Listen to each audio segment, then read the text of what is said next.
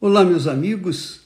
Deus abençoe a todos vocês e abençoe iluminando, iluminando o entendimento de cada um de vocês para que vocês venham entender a palavra de Deus e tenham coragem para obedecê-la. Não basta a gente conhecer a palavra de Deus. Se não houver o exercício dela, se não houver obediência a ela, de nada adianta conhecer toda a Bíblia. Não se esqueça, o diabo conhece bem a Bíblia, mais do que todos nós. Só que ele não deixa de ser diabo porque conhece a Bíblia, a palavra de Deus. Então, use a sua inteligência Conhecer a palavra de Deus, saber o que Deus quer, não é suficiente. É muito importante para que a gente tome a atitude de acordo com essa palavra que ele nos passa. Por isso eu peço, suplico que o Espírito Santo venha iluminar o seu entendimento para que você saiba qual é a vontade de Deus para sua vida e venha, sobretudo, exercitá-la, executá-la para a glória dele.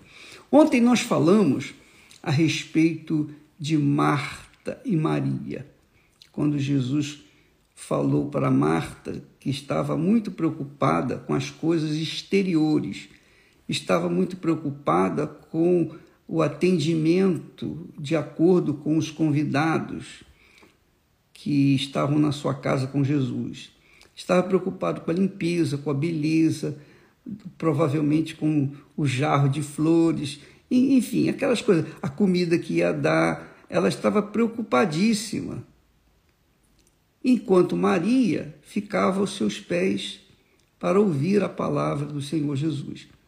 E ela chamou a atenção do Senhor Jesus, dizendo: Senhor, o senhor não se importa comigo? Poxa, peraí. Eu estou a servir, eu estou trabalhando, eu estou fazendo de tudo para atender os convidados e tudo. Poxa, isso é injustiça. Eu, eu estou dando o melhor de mim, eu estou fazendo o que eu tenho que fazer. Enquanto minha irmã fica aí, aos teus pés.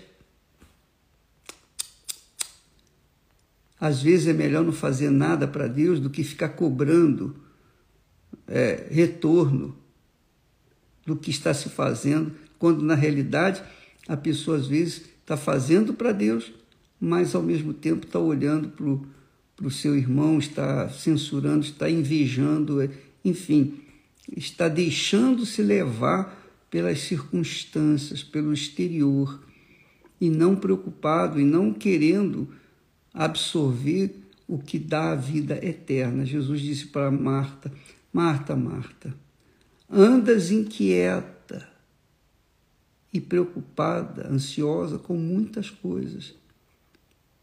Porém, uma só coisa é importante: Marta, Maria, escolheu a boa parte. Maria escolheu a boa parte. E isso não lhe será tirada. Quer dizer, duas pessoas do tipo Lia e Raquel do tipo de Esaú e Jacó, do tipo Caim e Abel. Por favor, minha amiga e meu amigo, avalie-se, pese a si próprio, cuide da sua salvação. Ao invés de ficar olhando para os outros, olhe para si, cuide de si. Veja se o seu temor para com Deus está contendo você está atendendo a Ele no seu comportamento diário. Porque se isso não acontecer, não adianta nada você curar enfermos, libertar os oprimidos, pregar o Evangelho, ajudar as pessoas, fazer caridade. Não vale nada. Porque se você perder a sua alma, o que, que adianta tudo isso, não é verdade? E o, o texto que eu, que eu lembrei, eu estava pensando, sobre esse assunto e eu olhei e me lembrei de Josué. Quando Deus chamou Josué e o substituiu é, substituindo a Moisés, Deus falou, Deus, o próprio Pai, o próprio Pai falou com Josué, no, em Josué capítulo 1, versículo até o 11, de 1 a 11 você vai ver. Mas eu vou ler só uma parte que, é, chama mais assim atenção para o assunto que nós estamos tratando agora. Quando Deus chamou Josué, Josué estava lá caído, prostrado, chorando a morte de, do, de Moisés, chorando a morte da bezerra, que eu, que eu costumo dizer, o, o leite que derramou. E Deus falou: Levanta-te, rapaz, sai, anima-te. E Josué, então, teve que se levantar. E Deus falou assim: Deus falou para ele: Olha, Josué, é, o meu servo Moisés já morreu. Agora você tem que cuidar de você, cuidar do que, dessa função, dessa missão que você tem. Levanta-te agora, passa o Jordão e tome posse. Tome posse da terra que eu já dei aos filhos de Israel, quer dizer, a posse daquilo que já é uma promessa. A promessa já é posse. Então Deus fala para ele assim: Olha, ô Josué, depois de animá-lo, disse para ele assim: Tão somente, Josué, esforça-te, esforça-te e tem muito bom ânimo. Esforça-te e tenha muito bom ânimo. Quer dizer, se anime e se esforce Faça o seu melhor. Dê o de melhor que você tem. Só isso. Deus quer que você dê. É, Deus não exige de nós perfeição. Se ele fosse exigir perfeição, quem pregaria o Evangelho? Eu não estaria aqui. Se existe uma pessoa imperfeita, essa pessoa sou eu. Não só fisicamente, mas espiritualmente, emocionalmente, eu sou imperfeito, eu não sou perfeito. Mas eu me esforço, eu faço o que eu posso fazer, eu não, eu não posso dar além do que eu tenho, eu só posso dar o que eu tenho. Cada um dá o que tem, eu, eu dou o que eu tenho. Então eu me esforço para isso, eu me esforço. E se eu não, não, não faço melhor, é porque eu não tenho melhor. Aliás, eu posso até ter o melhor, mas eu não posso, eu não sei como passar o melhor para vocês. Mas a gente se esforça. Então Deus falou para Josué: tão somente esforça-te e tenha bom ânimo, muito bom ânimo, para teres o cuidado de fazer conforme a toda a lei que o meu servo Moisés te ordenou. Então havia uma terra prometida. Havia uma terra prometida à sua frente. Ele tinha que ter ânimo, ele tinha que ser forte, corajoso, para levar os seus companheiros à vitória do povo de Israel, a conquista da terra prometida. Então Deus falou: você tem que se esforçar, você tem que ter bom ânimo. Não adianta ficar sentado orando, digamos assim. Oh, meu Deus, ou choramingando, ou reclamando, ou lamentando a morte do meu servo. Não, não, isso não vai resolver. Seja prático, seja inteligente, não adianta. Não adianta ficar chorando o leite derramado. Levanta, sacode a poeira e vai, vai em frente. Essa é a realidade, é dura, mas é a realidade. A fé é dura, a fé não, não é emotiva, a fé não, é, não provoca emoções, a fé provoca atitudes. A fé provoca, promove atitudes de fé, que são atitudes de coragem. Então ele disse: esforça-te e tem muito bom ânimo para teres o cuidado. Olha só, esforça-te e tem bom ânimo, para teres o cuidado de fazer, quer dizer, executar não de sentir, de fazer conforme toda a lei que meu servo Moisés te ordenou. Aí vem o, o grande que da questão. Dela, quer dizer, da lei, da palavra, não te desvie nem para a direita, nem para a esquerda. Olha como Deus cobra de cada um de nós o equilíbrio. Deus cobra de você, de mim, de todos nós o equilíbrio. Para não ser nem da direita nem da esquerda, mas ser equilibrada. Para que prudentemente te conduzas por onde quer que andares. Então, quando a gente fica olhando para os outros, como no caso de Marta, que ficou olhando para Maria, se equiparando, se, enfim, ela, ela perdeu a visão da vontade de Deus para a vida dela. A, a mesma coisa aconteceu com Azaf. Azaf disse: Olha, eu quase, eu quase me perdi. Quase os meus pés se escorregaram. Eu quase caí. E era um homem de Deus. Eu, o homem de Deus, um profeta de Deus, quase caiu. Por quê? Porque eu tive inveja dos outros, eu tive inveja dos ricos, eu tive inveja dos maus que conquistam rios e mundos, rios e mundos de dinheiro e, e conforto e etc, etc.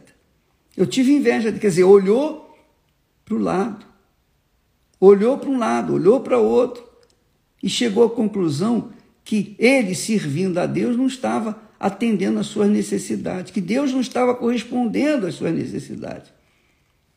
Então, quando o diabo fala para você olhar para a esquerda ou olhar para a direita, é justamente para você perder o foco, é justamente para você se perder. Não fique olhar para ninguém.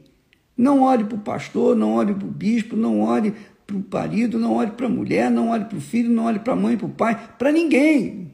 A salvação é pessoal, é individual. Cada um, cada um tem que salvar a sua própria alma. É Jesus que nos salva. Mas para que nós correspondemos à salvação dele, cada um tem que lutar por si, cada um tem que ter bom ânimo, cada um tem que se esforçar. Se esforçar. Para que então cada um venha saber o que Deus quer dele e cada um venha tomar posse da sua terra prometida. Não fique com o olho nas coisas exteriores, não fique com os olhos focados para o que é exterior, o que é exterior acaba. Eu lembro quando jovem, até os 40 anos por aí, eu tinha uma cabeleira violenta. Hoje eu sou careca. Vai fazer o quê? Vou botar cabelo, vou botar peruca, vou fazer implante? Porcaria nenhuma. Sou maluco. O que, que vai adiantar? O que, que eu vou ganhar com isso? Eu vou ganhar dores, dores de cabeça. Vou me inclinar às vaidades, vou, me, vou dar atenção à minha beleza, vou, vou, vou dar atenção ao meu exterior. E se eu der atenção ao meu exterior, o meu interior vai estar fadado ao fracasso. Por isso que Deus, na Bíblia, condena a vaidade. O que é a vaidade? A vaidade é a pessoa cuidar do seu exterior, da sua beleza. E quando a pessoa cuida da beleza, ela se descuida da parte espiritual e vice-versa. Quando a pessoa cuida da parte espiritual, ela não, não esquenta a cabeça com o que acham dela ou pensam dela, se ela está bonita, se ela não está bonita. Então, minha amiga, meu amigo, preste atenção.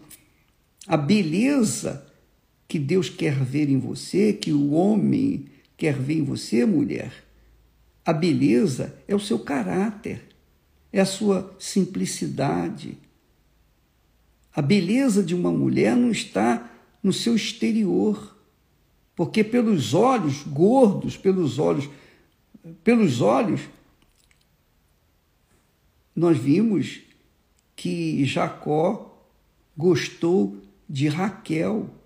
Mas Deus o apresentou primeiro a Lia, que era dele, era escolhida dele. Então você tem que se fazer escolhida de Deus, escolhido de Deus. Eu não sou contra você se tratar, se cuidar, a gente, todos nós nos tratamos. Quando a gente se levanta pela manhã, né, a cara toda amarrotada, cabelo lá em cima, eu especialmente, precisa ver como é engraçado, esquisito. Mas passou o pente na cabeça, pronto, acabou, arrumou. Agora o resto, o que importa é o que está dentro de nós. Deus é espírito.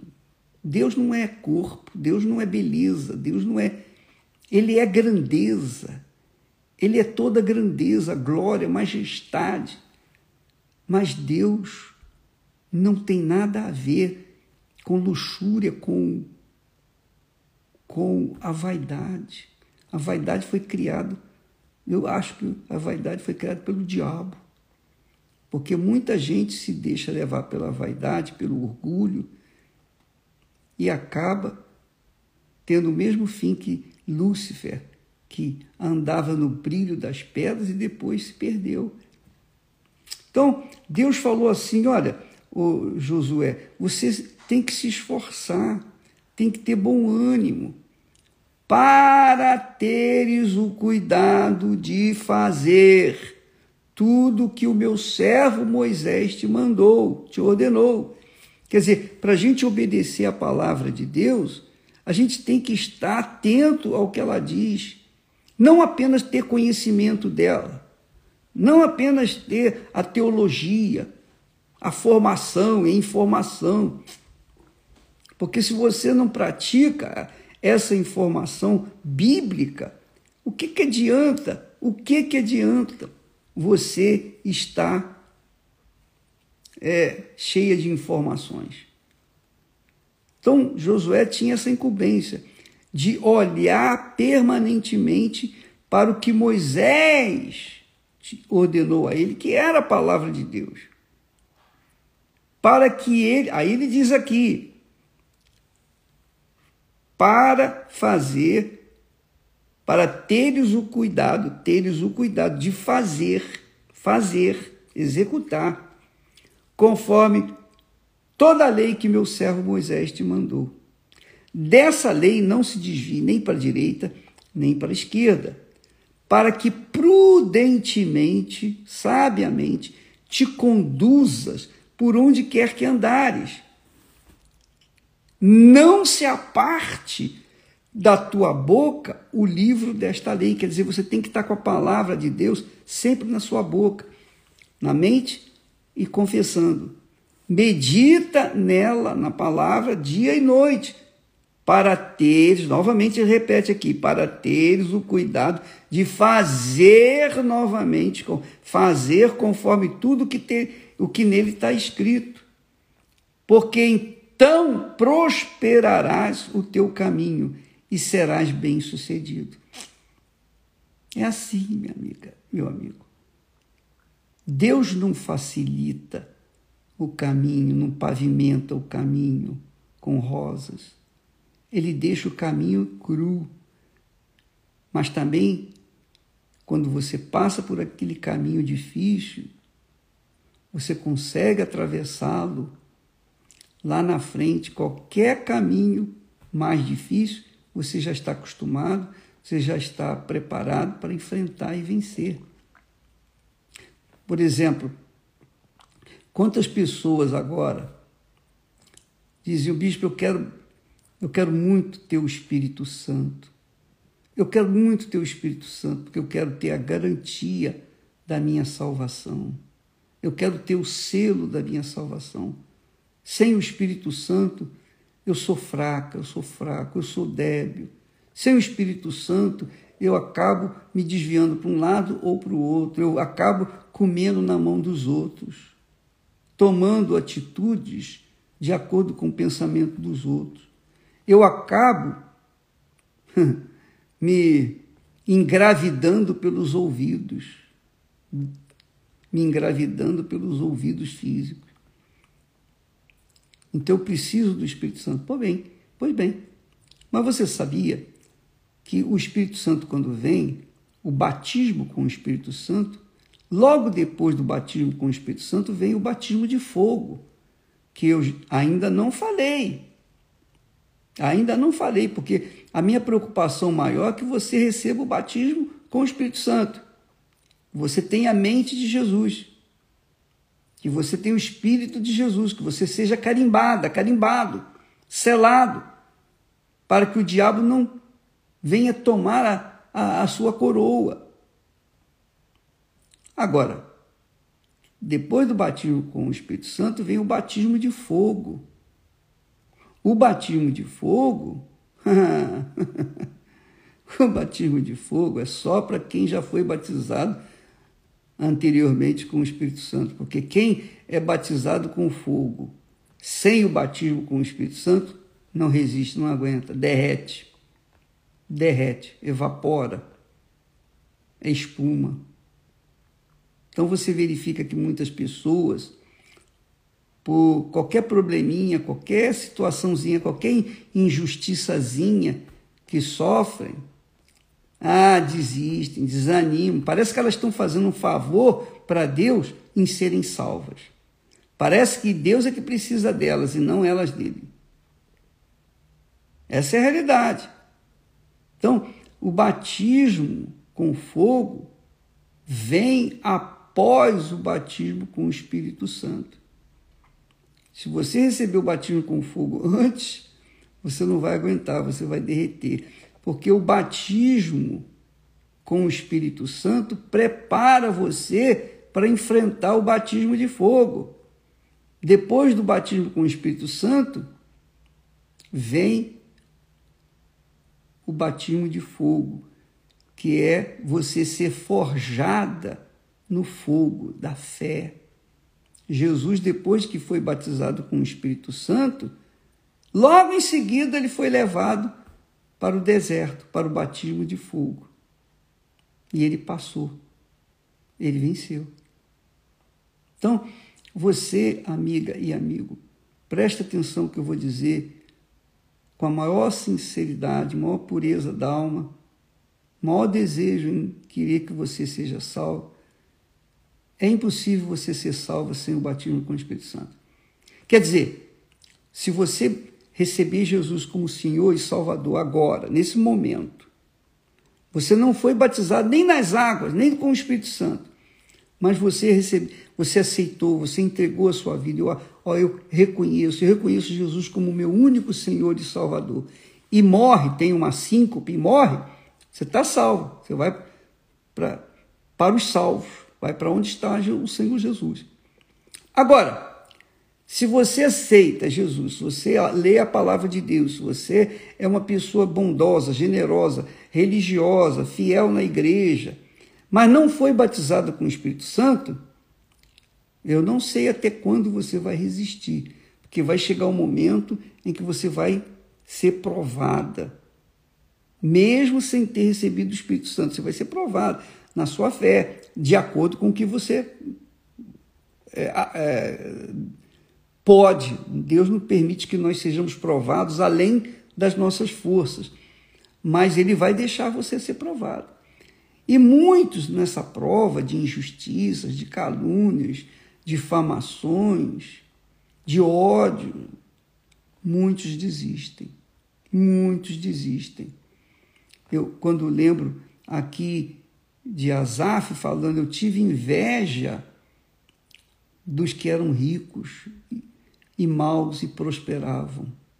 Eu não tive inveja dos ricos, nem dos maus que prosperavam, não mas eu tive inveja dos cachorros, dos cachorros vadios que eu encontrava na rua. Quando eu vi um cachorro vadio, eu falei: ah, eu queria ser aquele cachorro vadio.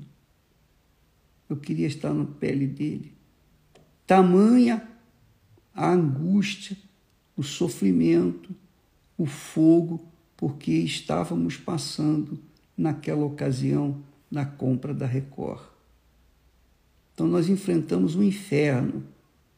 Nós passamos pela sombra da morte, no vale da sombra da morte. Sobrevivemos porque o Espírito Santo me dava condições para fazer, para vencer. Me deu e me dá e me dará sempre. Aleluia. Então, quando eu falo para a pessoa ter a mente de Cristo, ser batizada com o Espírito Santo, ser selada com o Espírito Santo, ter a mente do nosso Senhor Jesus, não é simplesmente para que ela venha poder executar a obra de Deus, fazer a vontade de Deus, mas é para que ela venha salvar a sua pele, ela venha salvar a sua alma, ela venha ser salva. Porque, minha amiga e meu amigo, se existe uma coisa difícil nesta vida, a coisa mais difícil que existe é a salvação de uma alma. É a coisa mais difícil, mais difícil. Por isso, nós falamos sempre com os pastores, com os bispos, as esposas, nós estamos sempre falando com respeito à salvação, porque é, é como eu é, me protejo, procuro me proteger, usando a mesma filosofia. Eu fui salvo, estou salvo e serei salvo se permanecer obedecendo a palavra de Deus, exercitando a palavra de Deus. Não adianta eu conhecer a palavra de Deus. Se eu não obedeço, não adianta nada, seria hipócrita. E os hipócritas não entram no reino de Deus, no reino dos céus. Então Deus fala aqui, fala diretamente com Josué, olha, medita nessa palavra dia e noite, não te desvia nem para a esquerda nem para a direita, e faça tudo que está escrito nele, para que venhas prosperar, teu, prosperar no teu caminho e seja você bem-sucedido. Então, hoje eu colho os frutos do que eu semeei ontem para a minha vida. Amanhã eu vou colher os frutos das sementes que eu estou plantando hoje. E todo dia eu tenho que plantar, todo dia eu tenho que semear. Para que todo dia eu venha colher os frutos, os bons frutos dessa semeadeira. Então, nós estamos aqui é, para tentar levar você a essa consciência de fé inteligente, racional, sábia, para que você não venha se perder por bobagens, porque a beleza, a vaidade, tudo passa, tudo acaba, tudo acaba. E eu sei, eu posso falar isso com vocês. Eu também fui jovem, eu também tinha sonhos materiais sonhos de, carro melhor, de carros melhores, sonhos disso, sonhos daquilo, etc, etc. Mas com o tempo, graças a Deus, eu fui é, diminuindo esses sonhos até que os meus sonhos se transformaram apenas em querer agradar o meu Senhor com almas salvas. Por isso, nós é, estamos semeando a palavra de Deus. Para que você não venha a ser uma Marta da vida, não venha a ser uma Raquel da vida, você não venha a ser um Caim da vida, você não venha a ser um Esaú da vida, para que você não venha a ser um Saul da vida, que você venha a ser um Israel, um novo Israel, para que você venha a ser um Abel, para que você venha a ser uma Lídia, honrada pelo próprio Deus. Foi Deus quem a honrou. Ela foi rejeitada inicialmente pelo marido, mas depois, quando Jacó se transformou em Israel, viu em Lia uma mulher de Deus, uma mulher que realmente merecia todo o seu carinho e o seu amor e ele a honrou. Quando morreu, não a enterrou no deserto, a enterrou no sepulcro do seu pai, do seu avô Abraão. Entendeu, minha amiga, meu amigo? Cuide de você, pelo amor de Deus. pelo amor que você tem ao Senhor Jesus. Cuide da sua alma. Você já foi batizado com o Espírito Santo? Não relaxe. Nunca, nunca. Mantenha-se viva. Mantenha-se na palavra. Mantenha-se em espírito.